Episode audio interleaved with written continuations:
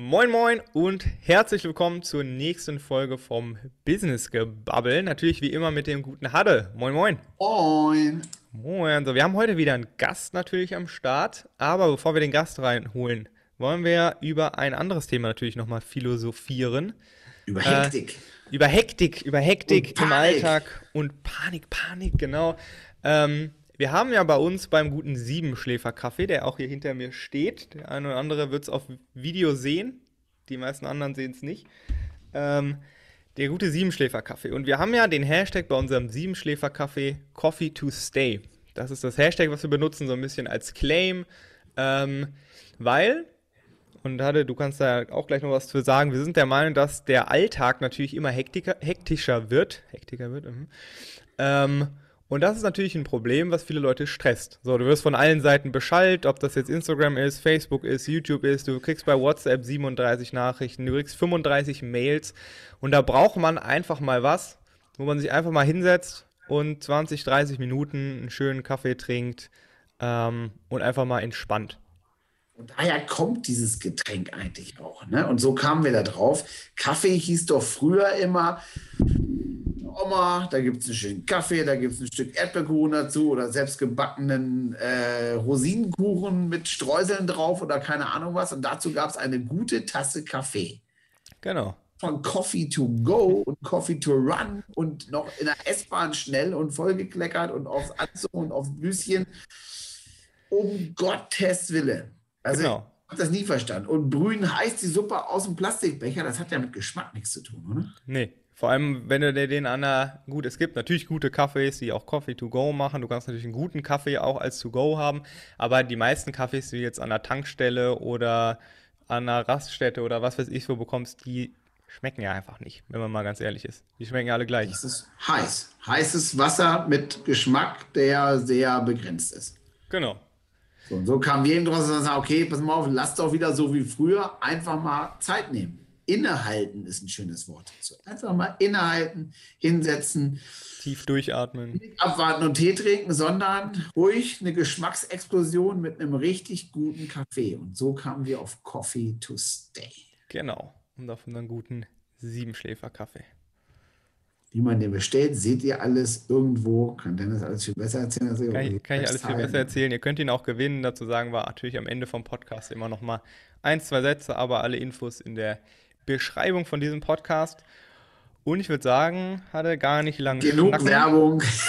genug Werbung, genug, genug Werbung. Eigenwerbung. Wir, Wir haben, einen, einen super Gast heute. Im Übrigen auch einen echten Kaffeeliebhaber und überhaupt Genussmenschen und Genussliebhaber, den großartigen Mr. Alexander Meyer, wie er in seinen E-Mails sich bezeichnet. Und alles andere wird er uns gleich persönlich erzählen. Wir freuen uns auf Alexander Meyer.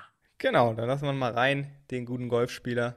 Apropos Golf, hat und ich waren gestern fünf Stunden auf dem Golfplatz. Ratet mal, wer sich nicht eingecremt hat und sich einen richtig schönen Sonnenbrand eingefangen hat. Anfängerfehler, wurde mit 154 Schlägen bestraft. Ja. Der Profi hat lange Ärmel an. naja. Ah, lange Ärmel ist nicht so mein. Bist ja noch jung, junger Padawan. Kriegen wir hin. Kriegen wir hin. So, und jetzt holen wir unseren Gast rein. Super, das ist Alex. Auf geht's. Ja, und da ist er, Mr. Alexander Meyer. Ich habe da schon eben gesagt, dass du in deiner E-Mail-Adresse, die jetzt natürlich nicht ganz verrate, dich als Mr. Alexander Meyer nennst. Ganz großartig. Ähm, und ich würde, Alex, schön, dass du da bist. Hallo zunächst. Ja, hallo, Dankeschön, dass ich hier sein darf bei euch. Ähm, für die, die aus dem Hessenlande kommen, Alexander Meyer ist ein mehr als renommierter Name im Kreisen der Eintracht. Ähm, ich komme jetzt natürlich durch die kalte Küche.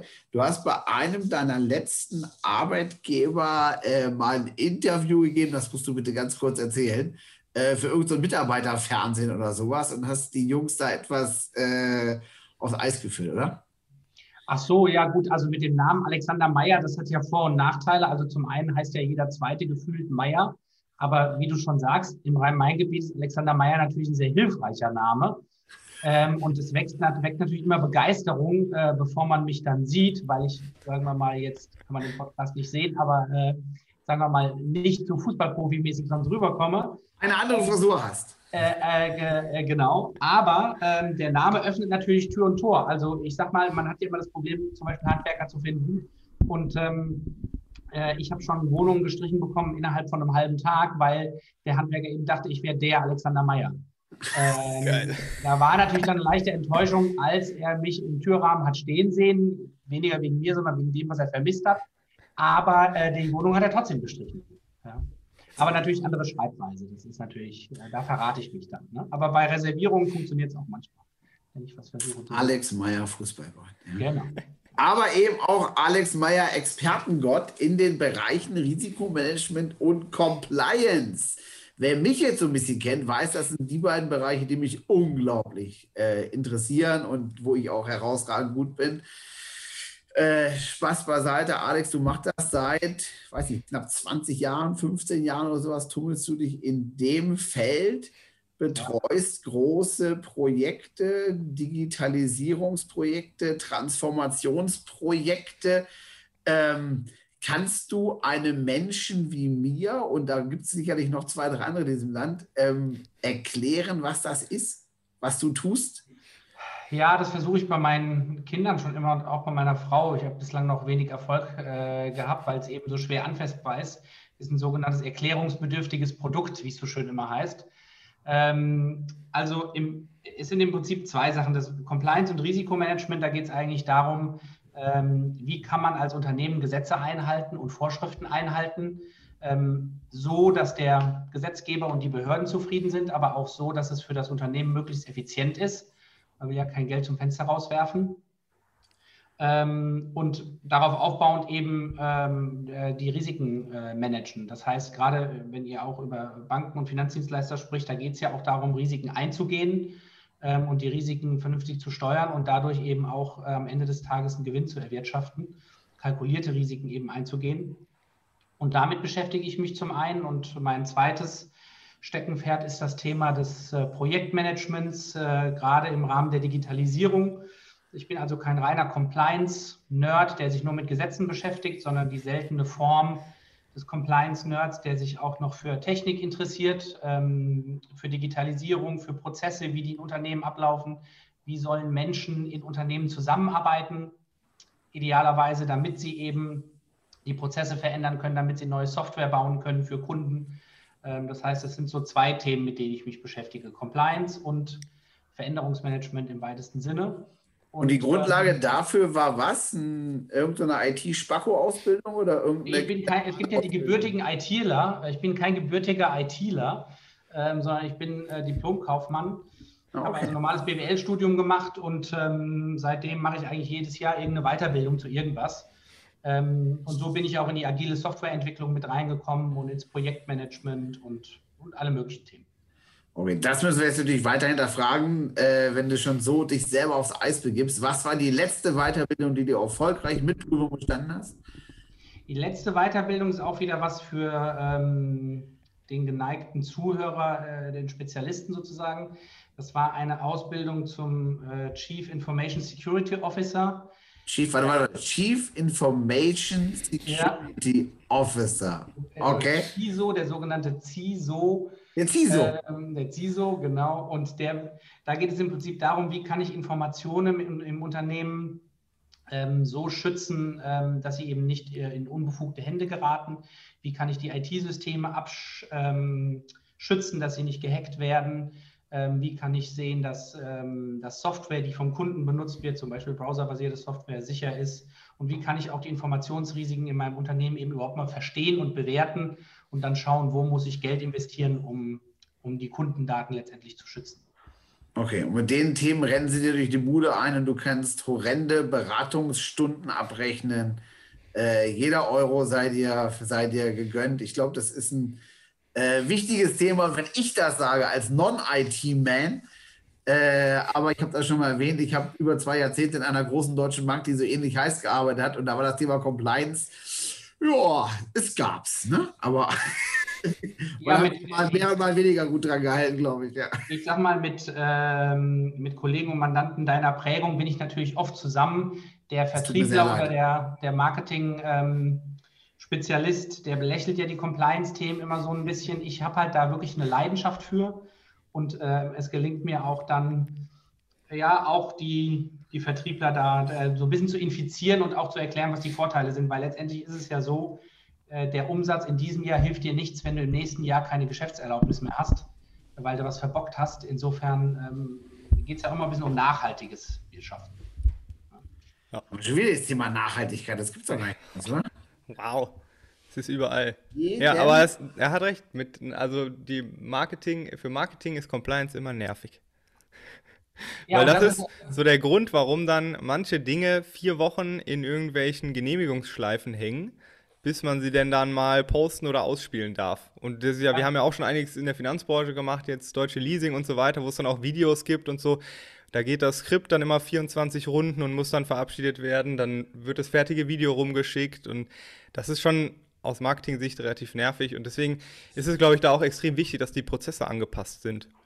Genau, dass die ähm, verschiedenen, das sind ja letztendlich verschiedene Funktionen in einem Unternehmen, dass die wirklich gut zusammenarbeiten. Ja. Und äh, meine Erfahrung ist, äh, ich komme ja nun wirklich von beiden Seiten. In den IT-Projekten habe ich auch oft über die, über die Compliance-Kollegen wiederum geschimpft.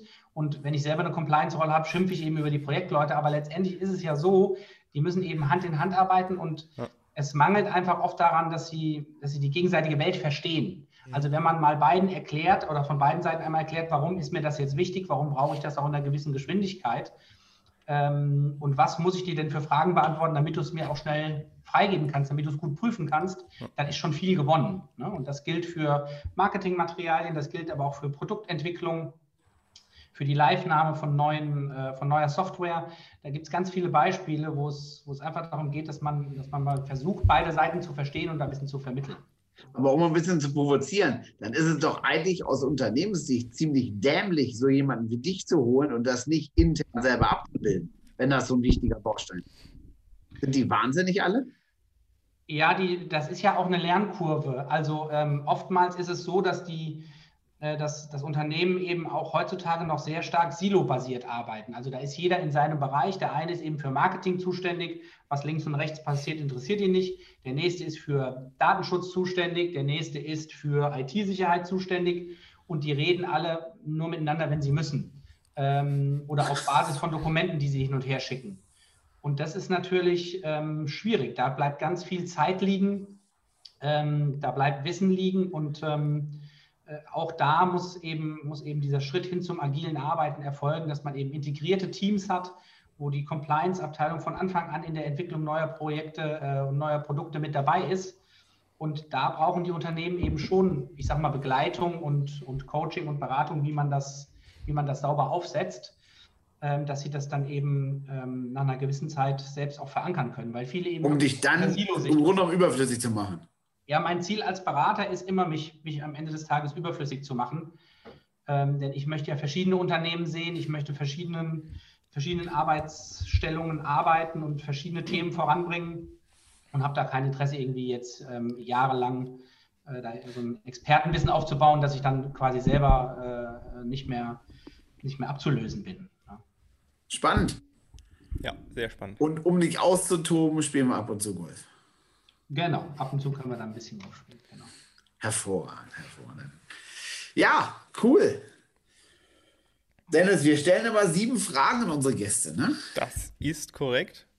Und ich würde sagen, ich äh, fange mal mit der ersten Frage an. Warum Alex, sieben Fragen? Äh, sieben Fragen wegen dem schönen Siebenschläfer-Kaffee den man jetzt hier auf Video Lang sieht. lebe der Genitiv, ich muss da direkt reingrätschen, wegen des schönen sieben weißt du, Deutsch war nie meine Stärke, deswegen schreibe ich, deswegen schreibe ich auch die Texte nicht. Ähm, ja. Und wenn ich sie schreibe, dann werden sie immer noch mal Korrektur gelesen. Zu Recht. ja, zu Recht. Äh, aber so, kommen wir jetzt trotzdem, zu den sieben Fragen. Genau, kommen wir jetzt zu den sieben ähm, Frage Nummer eins. Äh, was ist deine Lieblings-App und warum? Ja, natürlich Siebenschläfer-Kaffee. Ähm, äh, ähm, ja, eine App habt ihr natürlich noch nicht, aber ich, äh, auch von mir. Ich habe bei einem, äh, beim ersten Tasting durfte ich dabei sein vom Siebenschläfer-Kaffee. Ähm, ich bin selber auch passionierter Hobbybarista ähm, und schäume hier ordentlich Milch auf und, ähm, und auch Crema für Espresso. Also auf jeden Fall der Tipp von mir, sich den Siebenschläfer-Kaffee mal anzuschauen. Meine Lieblings-App ist tatsächlich. Das war, stopp, Leute, das glaubt uns jetzt keiner. Das war nicht abgesprochen. Es, es war auch nicht, nein, es ist nicht abgelesen. ähm, es ist auch nicht abgesprochen. Ähm, probiert den Kaffee mal. Ich habe äh, schon verschiedene Röstungen und so weiter natürlich logischerweise probiert und für meine eigene Espresso-Mühle. Also probiert es einfach mal aus. Ähm, jetzt habe ich aber die Frage hier ein bisschen ähm, sortiert. Also hier.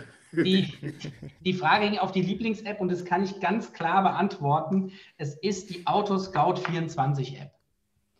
Denn ähm, ich liebe es, nach Gebrauchtwagen zu suchen. Ja. Ich, ich kenne jemanden, der hat sich in Spanien mal einen Gebrauchtwagen auf den Lastwagen gestellt. Der ist heute noch unterwegs. Ja, darüber möchte ich jetzt nicht sprechen, aber ja, man kann natürlich auch Gebrauchtwagen nicht nur sich in der App anschauen, sondern auch kaufen und auch dabei kann man auf die Nase fallen. Auch wenn man im Compliance-Bereich unterwegs ist, was natürlich, sagen wir mal, viele Eventualitäten hintereinander sind, aber es kann passieren. Was denn für ein Auto? Flach, Lastwagen, Geländewagen?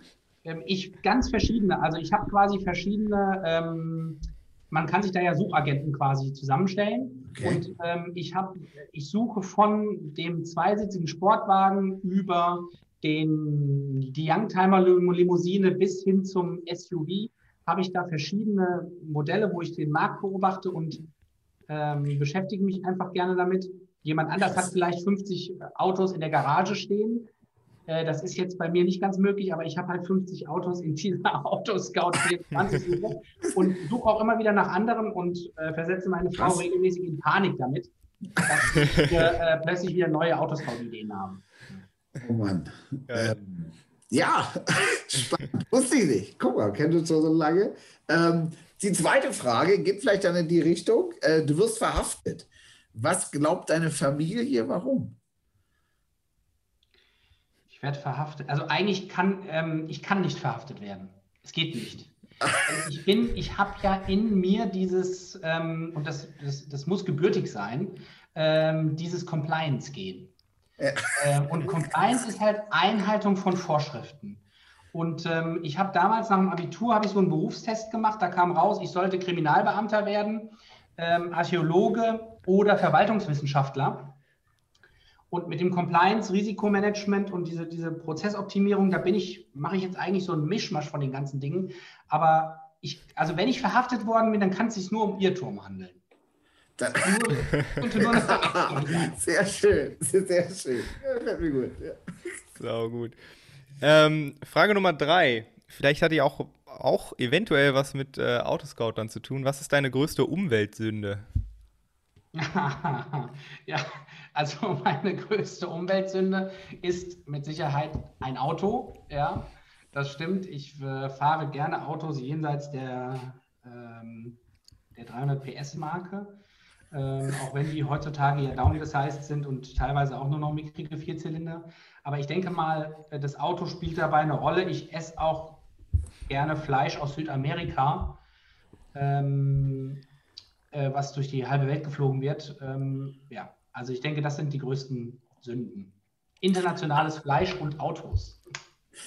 Alex ist ein Typ, auch das, ich muss ein bisschen ins Babbeln kommen, also der Sinn dieses kleinen Podcasts hier. Alex geht gerne am Wochenende in einen gut bestückten Supermarkt, um da zu bummeln. Ich, ja, genau. ist so weit weg von mir, das ist der absolute Wahnsinn. Das haben wir uns darüber schon, schon, ja. schon unterhalten. Das ist sensationell. Und dann probiere ich hier ein bisschen ein Stückchen Käse und dann den Serrano-Schinken und. Ja, genau. Verrückt. Wie lange bist du, was war die längste Zeit, die du da im Supermarkt verbracht hast? Ja, ach, also länger als eine Stunde oder also bleibe ich jetzt auch nicht da drin. Aber ich denke, das ist schon länger als andere. Also ich ja, auf jeden wenn Fall. es Neues gibt, lasse ich mir halt mal was zeigen oder probiere das Natürlich. mal. Natürlich. Fachsimpel mal ein bisschen an der Fleischtheke oder so. Kann ich, kann ich mal den neuen Käse ausprobieren. Ja, ja. Sehr schön. Du hast 25.000 Euro und 30 Minuten Zeit zum Ausgeben. Was kaufst du? Ja, natürlich sofort eins von meinen Autos auf meiner Autoscout 24-Liste. Okay, ja welches? Klar. Ich bin ja jederzeit vorbereitet. Für Welches? Hol mal raus die App. Euro, Was steht oben? Äh, nee, das ist ja, es gibt ja verschiedene Preiskategorien. 25.000 Euro kauft mir aber, denke ich jetzt mal, einen von meiner Youngtimer-Liste. Ähm, so Was ist denn Youngtimer? Ich kenne mich äh, also aus. Oldtimer, Old, Youngtimer, not so old.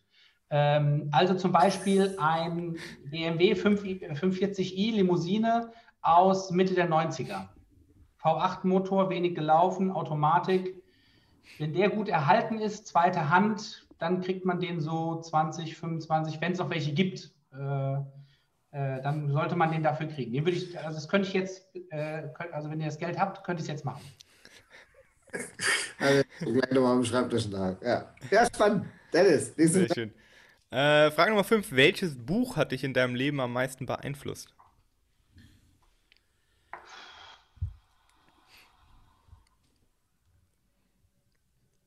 Welches Buch hat mich am meisten beeinflusst?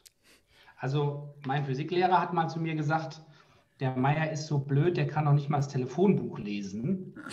ähm, und das hat mich über Jahre äh, beeinflusst, weil ich wirklich irgendwann dachte, ich äh, kann das äh, mit den Zahlen alles gar nicht. Stimmte aber dann komischerweise nicht, weil ich ja auch ein wirtschaftswissenschaftliches Studium abschließen konnte, inklusive diverser Statistikscheine. Ähm, aber beeinflussen, ne? Äh, ja, genau. Also was, was Lehrer mit einzelnen Aussagen anrichten können, ist, äh, wird, glaube ich, massiv unterschätzt. Ja. Aber da muss man sich halt im Laufe seines Lebens rausarbeiten. Ähm, Bücher, nee, also ich habe keins, wo ich sage, dass, dass das Buch hat es jetzt ausgelöst und seitdem lebe ich jetzt irgendwie anders. Nee. Dafür lese ich viel zu schnell. Ich bin eher so ein Querleser. Ich lese dann so jede zweite Seite und dann habe ich dann so ein Bücherregal hier stehen und frage mich, wer hat eigentlich diese Bücher gelesen? Ähm, Kenne ich irgendwo, ja. Das dann fange ich, wieder, fang ich wieder neu an zu lesen, denke, oh, das ist ja ein tolles Buch.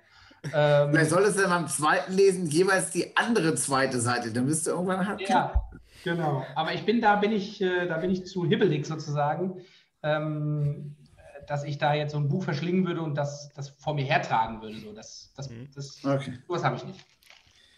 Aus welchem Fehler, jetzt kommen wir schon zur vorletzten Frage, aus welchem Fehler hast du am meisten gelernt?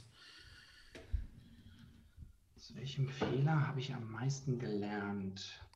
Also es hat nichts mit Golfen zu tun, das weiß ich.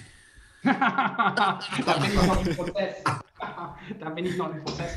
Ähm, ich, ich denke, ich habe, ähm, ich habe in meiner ich würde ein berufliches Thema nehmen. Ich habe in meiner beruflichen Karriere wirklich schon viele Projekte ähm, gemacht und man lernt eigentlich aus jedem Projekt was.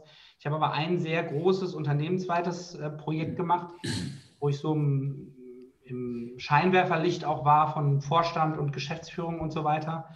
Und ähm, da habe ich mich da habe ich mich zu einem gewissen Zeitpunkt emotional zu viel reinbegeben. Da habe ich quasi das, das Projekt mit mir als Person verbunden. Da habe ich nicht getrennt zwischen mir als Person und meinen Qualitäten und dem Ergebnis oder dem Stand dieses Projekts.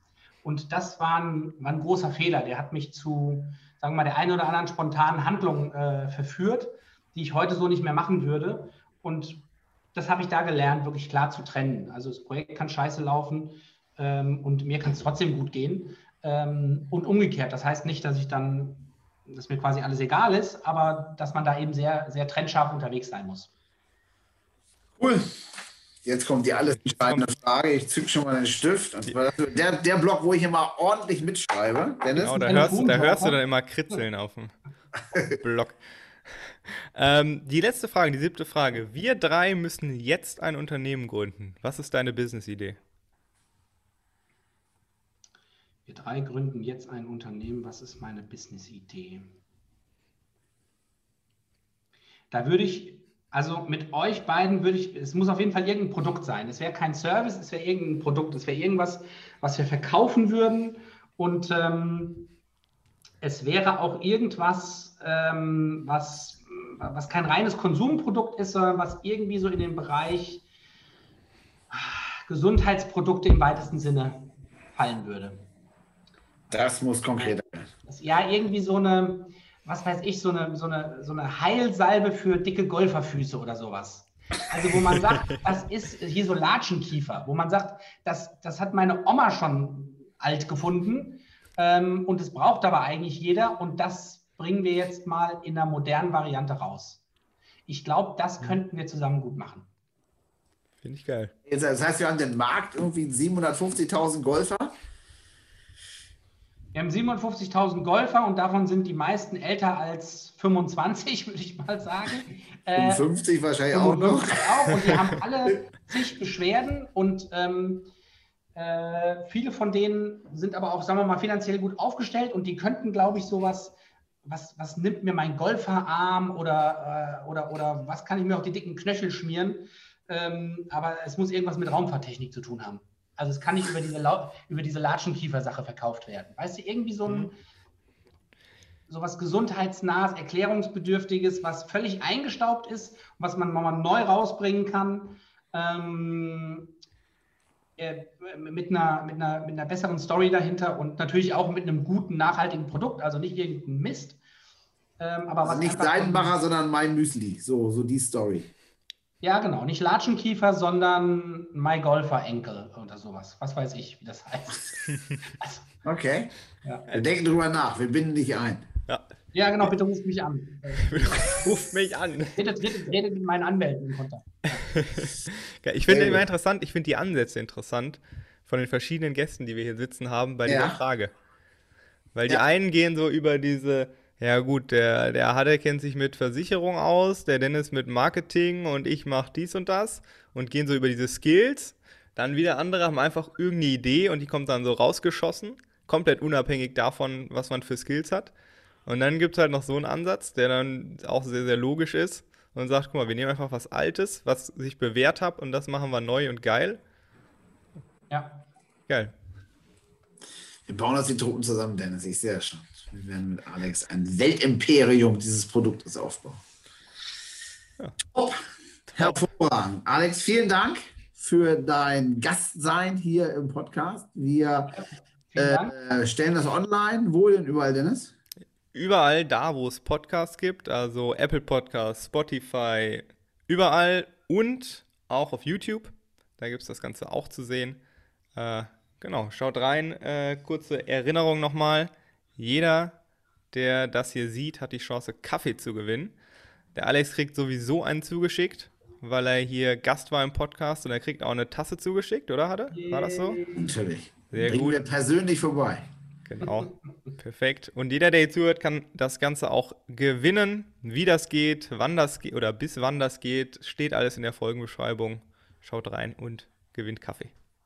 Top.